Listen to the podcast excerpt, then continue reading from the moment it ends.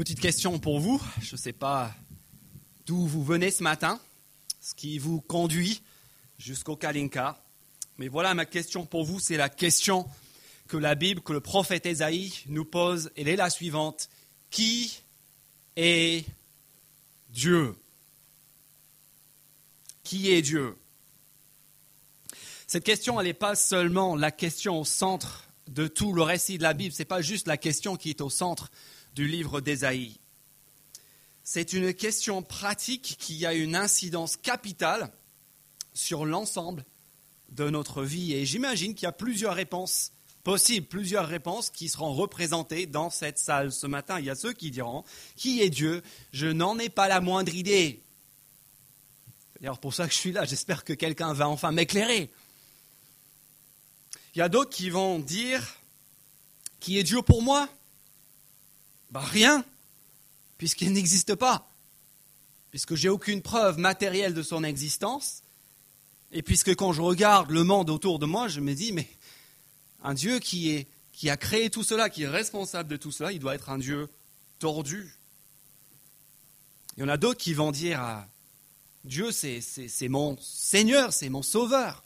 C'est le maître de ma vie, c'est le juge. Et ce serait intéressant de savoir ce que chacun en pensait. Mais ce qui serait plus intéressant encore à mes yeux, ce serait de savoir, de creuser un peu plus, et de savoir pourquoi est-ce qu'on croit ce que l'on croit. Quelle est la raison pour laquelle, sur quel euh, euh, fondement repose votre réponse à cette question? Quand moi je parle avec des gens, de leur avis sur Dieu, de leur euh, réponse à la question de, l'identité de Dieu, en fait, le plus souvent, je constate que leur vision de Dieu, quelle qu'elle soit, est établie en fonction de leur expérience personnelle. La vérité est établie en fonction d'un vécu, d'un ressenti. D'ailleurs, il y a beaucoup de gens qui diront que la seule chose dont je peux être sûr, ce sont mes sentiments. La seule vérité absolue, c'est ce que je ressens, ce sont mes émotions. Et donc, je, dis je demande à quelqu'un pourquoi est-ce que tu, crois en Dieu? Et il me dit euh, bah, Je crois en Dieu parce que. Parce que elle m'a dit oui. Je crois en Dieu parce qu'il m'a permis de, décrocher le, job de mes rêves. Je parlais à quelqu'un d'autre, il me dit bah, Moi, j'ai des doutes par rapport à Dieu. Et je dis, pourquoi est-ce que tu as dit par rapport? Il me dit, parce que, parce que j'ai vécu ça. J'ai vécu telle ou telle épreuve où j'ai constaté que l'Église en tant qu'institution était pourrie et corrompue. Parce que je vois que les chrétiens sont bizarres et du coup j'ai des doutes, je ne sais pas trop quoi en penser. Encore, je parle avec un athée qui me dit Dieu n'existe pas. Je sais que Dieu n'existe. Je dis pourquoi est-ce que tu sais que Dieu n'existe pas? Il me répond ben, bah, c'est évident, euh, mon prof de philo me l'a dit, il s'en moque, tous mes amis trouvent ça drôle, fait, rigolo, risible de croire en Dieu. Et, et voilà, c'est ma culture, c'est mon éducation, c'est mon identité d'un républicain dans un pays laïque. Autrement dit, quelle que soit notre, notre, notre réponse à la question, qu'on soit athée, agnostique ou croyant, bien souvent, notre doctrine, notre théologie, pardonnez-moi ce gros mot, mais notre théologie, parce qu'on a tous une théologie, même les athées ont une théologie. Notre théologie est établie en fonction de notre expérience. Et surtout quand ça va mal. Comme d'ailleurs pour les gens à qui Esaïe parlait, qui venaient de vivre des années de souffrance, d'exil, de déportation. Bah là, qu'est-ce qui se passe? Et c'est peut-être ce qui se passe dans votre vie ce matin. Tu vois tes problèmes tu vois tes problèmes et tes problèmes, tes soucis, tes inquiétudes semblent absolument énormes, insurmontables. Ces choses-là prennent toute la place dans notre réflexion. Et Dieu, dans tout cela, Dieu, en fait, il est un détail, il est périphérique. Et donc, on a cette balance intellectuelle. Et d'un côté, il y a les promesses de Dieu, comme les promesses extraordinaires que Ésaïe a annoncées dans les 11 premiers versets qu'on a vus la semaine dernière. Les promesses de Dieu pèsent d'un côté, et puis de l'autre côté, qu'est-ce qui pèse dans la balance? Notre expérience, notre ressenti, notre vécu, et au fur et à mesure de nos réflexions, la balance penche et penche et penche jusqu'à ce qu'on arrive, jusqu'à ce qu'on arrive au verset 27 d'Ésaïe 40 que je vous demande de regarder maintenant. C'est la clé de tout ce chapitre. La balance, elle penche, elle penche. Notre expérience pèse. Les, promesses de Dieu pèsent beaucoup moins. Et on arrive à la vérité. On établit notre doctrine, on établit notre théologie. Et qu'est-ce qu'on dit? On dit, verset 27, Ma situation échappe à l'Éternel. Mon droit passe inaperçu de mon Dieu. Notre expérience pèse tellement lourd qu'on finit par se dire, bah, il y a deux possibilités. Par rapport à ce que je, vis, par rapport à ce que, je traverse en ce moment, un, ma, situation, il ignore ma situation, verset 27, lui échappe, il est ignorant. Il ne sait pas ce qui se passe dans son monde. Il n'est pas au courant de mon cas en tout cas. Ou bien, deuxième possibilité, Regardez la suite du verset. Mon droit passe inaperçu de mon Dieu. Là, c'est l'image du tribunal, du Dieu qui est un juge, en fait, qui a, qui a paumé mon dossier au fond de son tiroir. Il est négligent, il a oublié d'instruire mon dossier. Et c'est pour cela que dans ce chapitre, la question est posée. Et je passe du temps pour poser le cas parce que cette question, elle est fondamentale. C'est la question qui va en fait régir toute notre vie, toute notre expérience, tout notre ressenti. La question, est la suivante. Est-ce que notre doctrine, est-ce que notre théologie est établie en fonction de notre expérience? Ou bien, et c'est ça, c'est ce à quoi Isaïe nous invite, il nous dit, est-ce que, que notre expérience, est-ce que notre expérience, notre ressenti, notre vécu sera radicalement transformé grâce à ce que nous savons? De Dieu. Et Ésaïe veut nous mettre devant ce choix-là parce qu'en fait, tout commence ici. Pour nous ce matin, tout commence ici, dans la tête. C'est pour cela que l'apôtre Paul, dans le Nouveau Testament, il dit Soyez transformés. Comment ça? Par le renouvellement de votre intelligence. C'est pour ça que Jésus, quand il commence à prêcher, il dit Changez d'attitude, changez de pensée et croyez à la bonne nouvelle. Tout ce que l'on vit est établi en fonction de notre façon de voir le monde, notre façon de penser. Et c'est pour ça qu'on doit être au clair sur notre doctrine, sur notre théologie. Si vous pensez que la doctrine, c'est un truc sec et, poussiéreux pour des érudits, détrempez-vous. On a tous une doctrine, on a tous, tous une théologie. Et c'est en fonction de ce que l'on sait, de ce que l'on croit de Dieu, que tout le reste de notre vie, tout le reste de notre expérience sera régi et transformé ou pas. Et c'est pour répondre à cette question, qui est Dieu? Quelle doit être notre vision de lui? Que Ésaïe écrit ces versets et en fait tous les chapitres 40 à 48 de sa prophétie.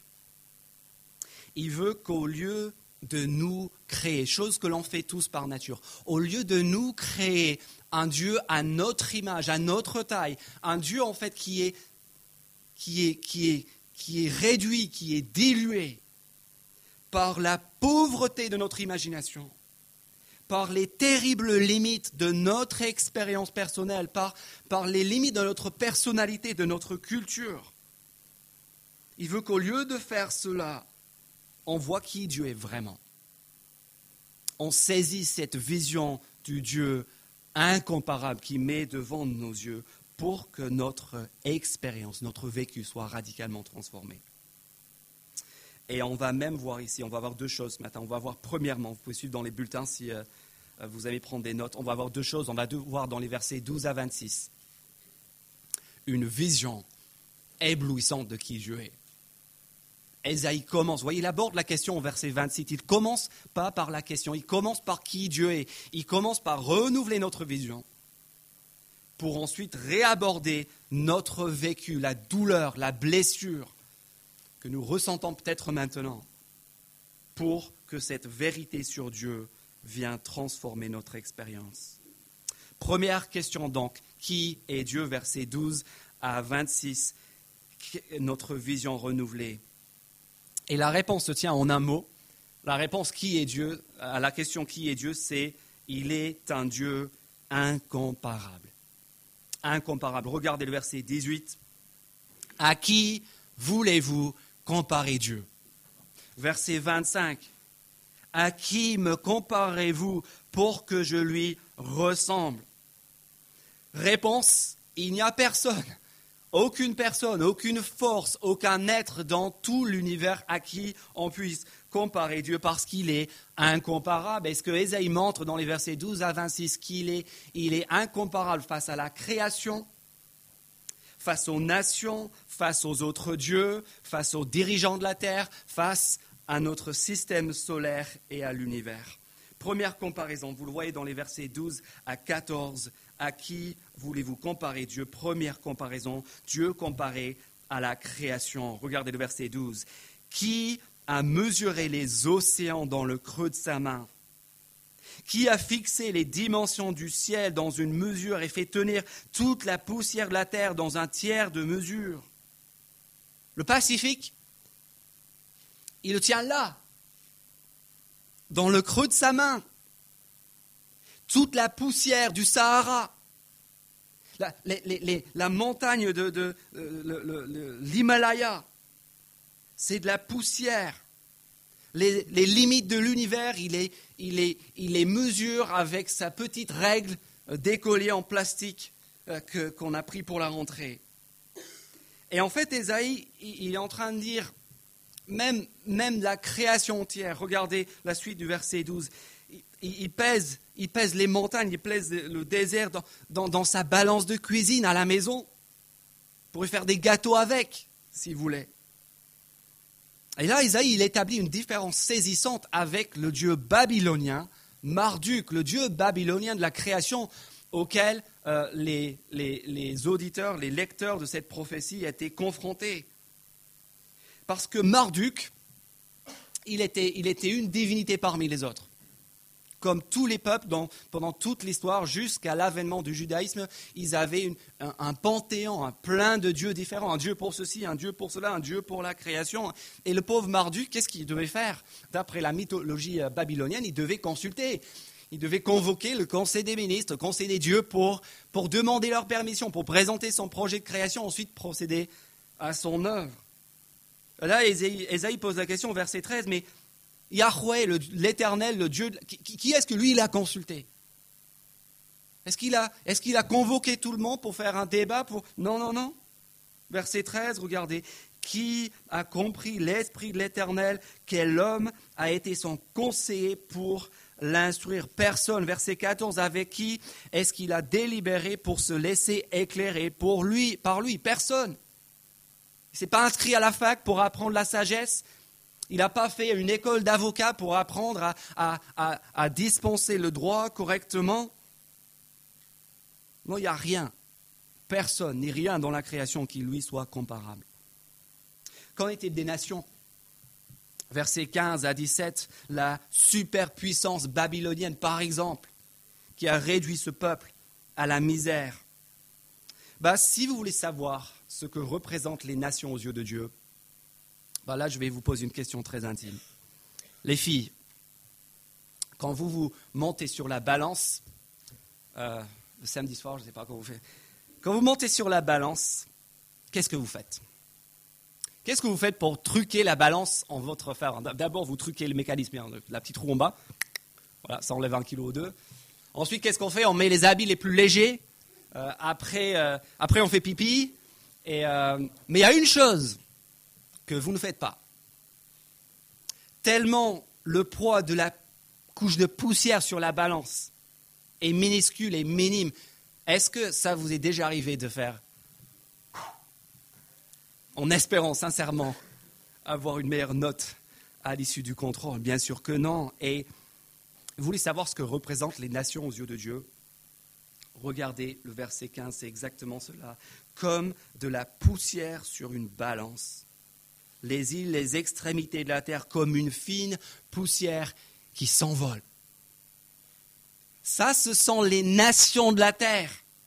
Ce n'est pas la poussière de votre salle de bain. Ça, ça c'est l'ONU, c'est les États-Unis, c'est la Russie. Tout cela, aux yeux de Dieu, une fine couche de poussière qui ne fait en rien changer la donne à l'issue, comme de la poussière sur une balance. Verset 17 insignifiant, elle compte, regardez cette expression, moins à ses yeux que le néant et le vide. En fait, verset 16, regardez, quand Dieu, il veut faire des grillades, même les forêts du Liban ne suffiraient pas à alimenter le feu. Même s'il prenait toute l'Amazonie, il n'aurait pas de quoi alimenter ses braises pendant cinq minutes. Puis regardez la suite, ces animaux seraient en nombre insuffisant pour l'Holocauste. Si, Dieu veut faire des grillades, non seulement tout le bois de l'Amazonie est insuffisant, mais en plus, si tu prends toute la production de bovines du Texas, ça lui fait même pas l'apéro. Tellement il est au-dessus de toutes les nations, de tout ce que la terre peut lui offrir. Très sérieusement, verset 18, Esaïe pose la question, à qui voulez-vous comparer Dieu? Vous ne pouvez pas, il est incomparable. Vos problèmes vous semblent immenses. Votre expérience est devenue normative. La, la, réalité se limite à ce que toi tu vois. Mais le problème, c'est que tu ne vois pas Dieu. C'est que tu as réduit Dieu à la, à la pauvre taille de ton imagination personnelle. Qu'en est-il des autres dieux? Regardez versets 19 à 21 les idoles. Oui, on rigole devant les idoles. Des gens qui se prosternent devant le bois, les pauvres. Mais pour ce peuple-là, ces idoles, ces dieux de l'ennemi étaient, les dieux qui avaient rendu possible la destruction de leur pays, la destruction de leur patrie, leur déportation, leur esclavage dans un... C'était immense. C'était le pouvoir qui expliquait aux yeux de leurs ennemis leur réussite spectaculaire militaire. Mais attendez, dit Esaïe. Verset 19, mais on ne s'est pas compris, regardez, verset 19, c'est un artisan qui fabrique la statue. Ça ne vous a pas traversé l'esprit? On vient de parler du Dieu qui a tout créé. Et là, on parle d'artisans qui créent des dieux. Vous voulez comparer quelque chose qu'un ouvrier a fabriqué à celui qui a tout créé dans l'univers? À des sauveurs qui sont, regardez la suite du verset 20, à des sauveurs, c'est ça le plus ridicule, les sauveurs qui sont limités par la taille du, des portefeuilles des adorateurs. Regardez verset 20. Celui qui est trop pauvre pour une telle offrande, une offrande en or ou en argent, il choisit un bois qui ne pourrisse pas, parce qu'un idole moisi, ça ne le fait vraiment pas. Et si vous n'avez pas remarqué, c'est pareil à notre époque. C'est exactement pareil à notre époque. Nos dieux, nos sauveurs fonctionnels, tout ce qui n'est pas Dieu dans notre vie sur lequel on s'appuie, qui donne du sens, qui, nous, génère de la satisfaction et de la joie, c'est c'est limité à nos moyens et à notre imagination. Quand moi j'avais six ans, c'était quoi le sommet? C'était quoi la limite de mes rêves? C'était un nouveau Lego. Et quand on m'offrait un nouveau Lego à Noël, moi, je ne pouvais pas imaginer plus grand, plus merveilleux dans l'univers, plus, plus, plus existentiellement euh, euh, euh, satisfaisant que cela. Quand tu quand as 12 ans, le camp, c'est un vélo neuf, un bon VTT d'une de, bonne marque. À 18 ans, c'est une vieille Twingo d'occasion qui te fait exister socialement qui, qui, fait que tous les autres t'envient. Ah, il a une voiture, c'est une vieille, mais il a une voiture, waouh Pas aller faire la fête avec lui parce qu'il a une voiture, il peut se déplacer. On est en haut de l'échelle sociale. Après, plus tard, il faut plutôt voilà une, une BMW, une piscine, une maison. Mais, mais vous voyez l'ironie, c'est ça, ça qui rend les, les idoles ridicules. Elles sont limitées à nos moyens. Leur unique capacité, c'est notre capacité. Leurs moyens sont limités aux nôtres. Et en plus, même si tu as des sous, regardez verset 20, même si tu as des sous, tu as intérêt à te trouver un bon artisan pour que ton idole ne tombe pas de sa perche. Il sollicite les services d'un artisan assez habile pour fabriquer une sculpture sacrée qui ne soit pas branlante. Pense bien à repasser chez le roi Merlin une fois que tu t'es acheté ton idole pour, euh, voilà, pour bien la sécuriser. D'où la question du verset 21, tournez la page. Ne le savez-vous pas? Ne l'avez-vous pas appris? N'avez-vous pas réfléchi? C'est la question qu'Esaïe pose à, son auditoire, qui nous pose ce matin. Il nous dit, mais, mais sérieusement, quand était la dernière fois que tu t'es assis pour réfléchir, pas réfléchir à tes problèmes, pas faire une énième fois le tour de tes soucis, mais, mais pour réfléchir à l'échelle de Dieu. T'as pas réfléchi, tu t'es pas rendu compte? Qui a créé tout cela? C'est l'Éternel, verset 22.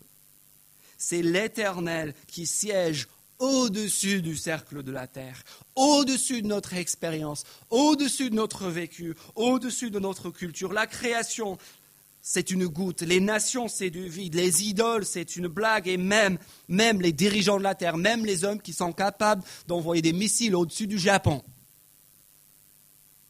c'est rien. Ça ne fait même pas réagir. C'est lui, verset 23, qui réduit les dirigeants à rien. Donald Trump, Vladimir Poutine. Verset 24. Font trembler la terre, font peur à toute l'Asie en ce moment même. Et Dieu, qu'est-ce qu'il dit, verset 24 Ils sont même pas plantés, même pas semés. Leur tronc n'a pas encore développé, n'a pas encore de racines en terre. Il souffle sur eux. Il suffit que Dieu se racle la gorge pour qu'ils s'envolent, pour qu'ils s'en aillent comme la poussière qu'ils sont, comme nous tous. Vous vous souvenez la semaine passée, verset 8, de l'herbe, de l'herbe, du bronzage. Et puis verset 25, une nouvelle fois la question, il revient à la charge, j'espère qu'on commence à capter, à piger. À qui, verset 25, à qui me comparez-vous pour que je lui ressemble? demande le Saint puis dit, dernier argument, comparez-moi à l'univers. Levez les yeux, verset 26. Levez les yeux vers le ciel et regardez, ouvrez vos yeux.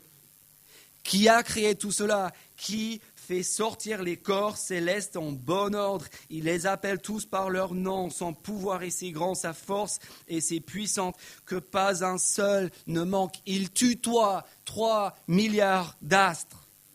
Il nomme les planètes et il établit leur trajectoire. Et ça, c'est bon à savoir si tu penses que les astres régissent l'univers, comme les Babyloniens. Et encore une fois, avant de rigoler, hein, on a lu un article l'autre jour en 20 minutes, comme quoi des jeunes Toulousains sont de plus en plus nombreux à consulter des astrologues pour savoir ce que l'avenir leur réserve, les voyants, les astrologues, les astres. Mes amis, qui est Dieu? Quelle est la vision de Dieu que nous avons? Est-ce qu'il est une force, une énergie, une divinité parmi les autres, une présence mystérieuse, un, appui émotionnel Non, non, notre Dieu est un Dieu incomparable. Rien, personne dans cet univers ne lui arrive à la cheville dès que tu l'as imaginé en cet instant même, tu l'as rabaissé. Il est totalement au-delà de ce que nous pouvons imaginer. Plus grand que la création, plus grand que les nations, plus grand que les idoles, plus grand que les dirigeants de la terre, plus grand que l'univers entier. Est-ce que tu le savais? Est-ce que tu le crois? Et est-ce que tu vis en fonction de cette vérité? Maintenant, les derniers versets après notre vision de Dieu, qu'est-ce qui se passe maintenant? Qu'est-ce qui se passe quand on voit qui Dieu est et quand on revisite maintenant notre situation, notre expérience qui semblait si grand à la lumière de ce que l'on sait de Dieu? Versets 27 à 31. Regardez tout à coup notre situation, figurez-vous, elle n'est plus la même. Ce qui semblait comme un drame immense n'en est plus un la tragédie qui nous brisait, qui nous bouleversait, on la ressent certes, mais elle n'est plus la vérité suprême. Elle n'est plus la réalité avec un grand air. On voit toutes ces choses, même notre souffrance, même nos blessures, même nos déceptions, on les voit à la lumière de la vérité, de la vérité absolue. Et un mot, notre expérience ce n'est plus notre expérience qui dicte notre doctrine, mais notre doctrine, notre vision de Dieu qui est en train de transformer notre expérience. Et ce n'est pas simplement de la pensée positive. Je suis pas juste en train de se convaincre d'un truc qui nous arrange. Non, d'après Esaïe, ce que l'on est en train de voir ici, c'est la vérité, c'est la vérité objective, c'est la vérité éternelle, c'est celle qui est immuable, qui ne changera pas, ni en fonction du cours de l'histoire, ni en fonction du cours de notre vie. Et tout à coup, qu'est-ce qui se passe? Ce raisonnement du verset 27 Revenez au verset 27. Ce raisonnement qui semblait imparable, la logique, elle était imbattable. Elle est imbattable. Quand on discute avec des gens, oh, moi, ça se passe pas bien, donc Dieu, il est incapable. Moi, je souffre, donc Dieu, il est cruel.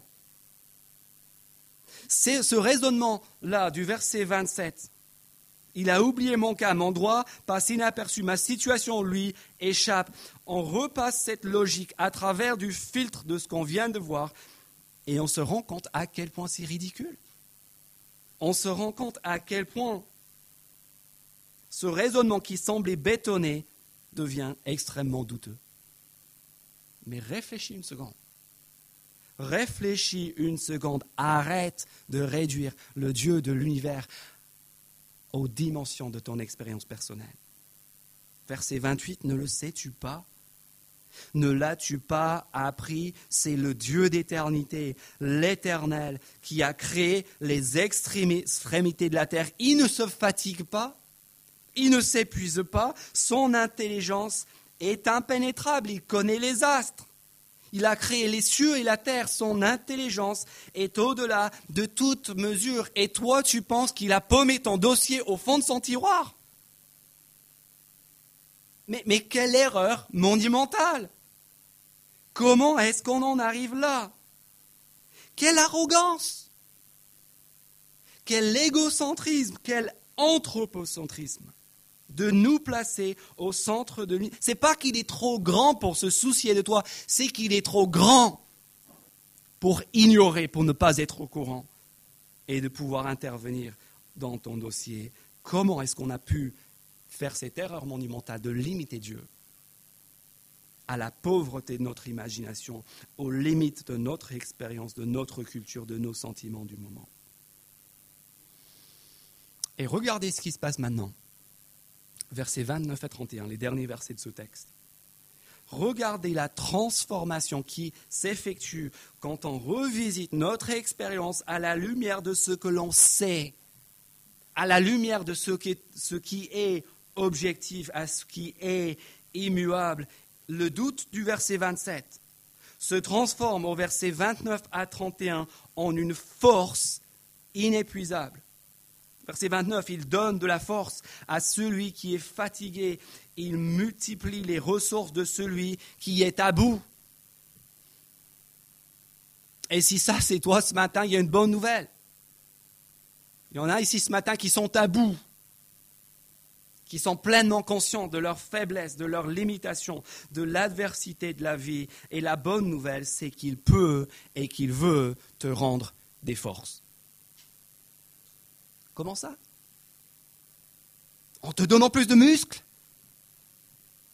En te donnant la capacité de dormir trois heures par nuit et, se réveiller en pleine forme? Non. En te ramenant à la vérité. En te sortant du, piège, du petit trou de ton expérience et en te ramenant à la réalité, à la vérité avec un grand V, pour que tu puisses relire ta situation à la lumière de, non pas de, qui toi tu es, mais de qui lui il est. Mais cette vérité-là, elle n'est pas juste réservée aux faibles. Pas juste réservée à ceux qui ne s'en sortent pas très bien, ceux qui n'ont pas réussi leur vie. Regardez le verset 30. Les adolescents se fatiguent. Et d'ailleurs, quand on lit ce mot adolescent, je sais que nous, on pense à des boutonneux qui, euh, qui traverse la campagne en scooter pour aller faire la fête. Euh, quand Esaïe parle d'adolescents, il, parle de, jeunes hommes dans toute leur virilité, dans toute leur force. Il parle de, militaires d'élite, il parle de, champions olympiques, il parle du genre humain au plus grand sommet de sa force et de sa capacité.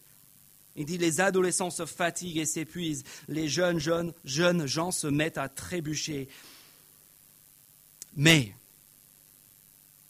il disait, attendez, attendez, même, même les champions olympiques, même les top modèles, même les multimillionnaires, même les diplômés de grandes écoles, même les stars, vous savez quoi La blessure, les rides, la mort, la maladie, les atteindront, atteindront tous. Les atteindront tous, pardon. Esaïe rappelle la vérité du verset 8. L'homme Écoutez-moi bien, l'homme, votre dirigeant, votre président, votre partenaire, vos enfants, votre patron au travail n'est ni à craindre, ni à adorer. Parce que même au plus haut de sa force, il est versé, il est de l'herbe.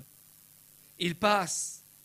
Il n'a aucune capacité de résister au temps et aux aléas de la vie. L'homme n'est ni à craindre, ni à adorer, quel qu'il soit. Et donc la différence, puisque même les plus forts sont de l'herbe, même nos plus grandes réussites sont du bronzage. La vraie différence, la distinction, ce qui nous différencie ici ce matin dans cette salle, c'est pas qu'il y a d'un côté les forts et d'un autre côté les faibles. Les forts s'en sortent très bien, les faibles, bon, on va leur donner une petite béquille pour qu'ils s'en sortent avec Dieu. Non, la différence est de savoir est-ce qu'on a placé notre foi en nous-mêmes ou est-ce qu'on l'a placé en Dieu? C'est l'unique différence. Notre foi, notre confiance, on l'a tous placé quelque part. Ne me dis pas je suis athée, j'ai pas la foi. Tu as la foi.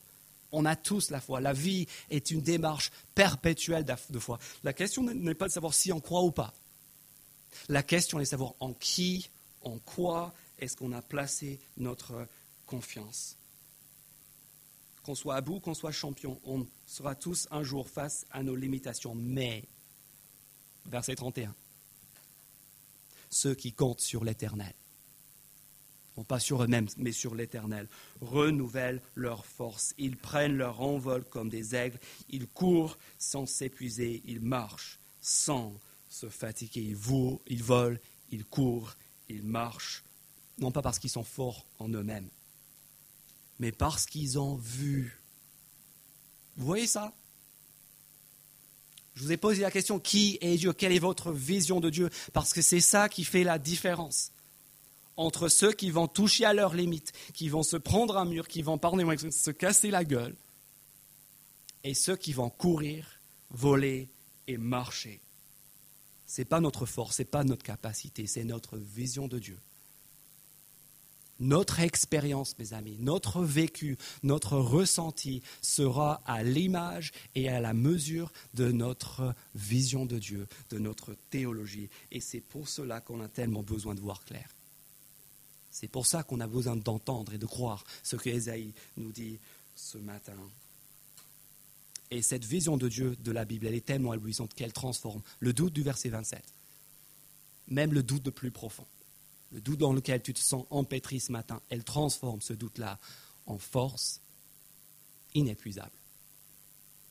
Je propose de prier.